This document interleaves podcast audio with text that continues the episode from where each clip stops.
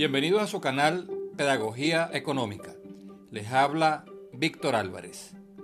El mercado petrolero internacional está saturado por un exceso de oferta que ha resultado inmanejable.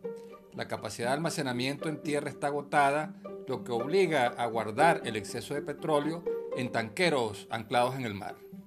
En condiciones normales, el mundo consume cerca de 100 millones de barriles de petróleo por día, pero la interrupción temporal de la actividad económica debido a las medidas preventivas para evitar la propagación del COVID-19 se traduce en una reducción del 30% de la demanda de petróleo.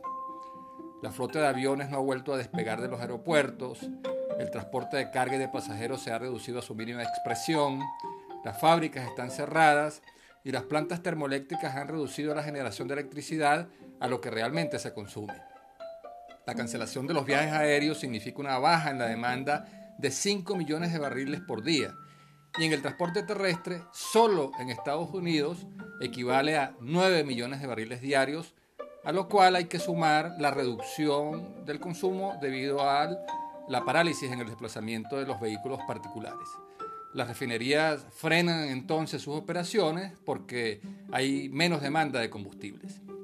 En total, más o menos entre 25 y 30 millones de barriles no encuentran compradores cada día. El mercado petrolero está sobreabastecido y seguirá saturándose. En el mundo no hay suficientes tanques para almacenar el exceso de petróleo en los próximos dos o tres meses.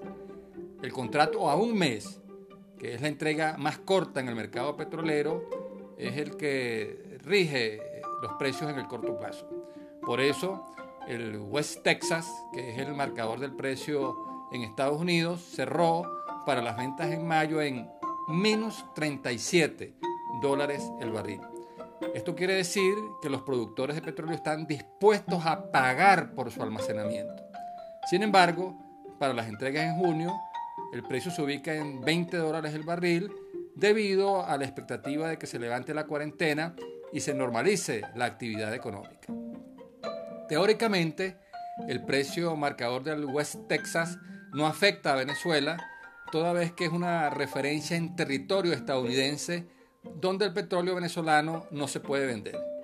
Sin embargo, el impacto económico del coronavirus, aunado a las sanciones, ha provocado que el crudo venezolano se venda por debajo de los 10 dólares el barril precio que no permite ni siquiera recuperar los costos de producción que están entre 20 y 24 dólares el barril. Sin lugar a dudas, desde que estalló la pandemia del coronavirus, de todos los cambios sin precedentes en la economía y los mercados, ninguno ha sido tan impactante y asombroso como el colapso de los precios del petróleo.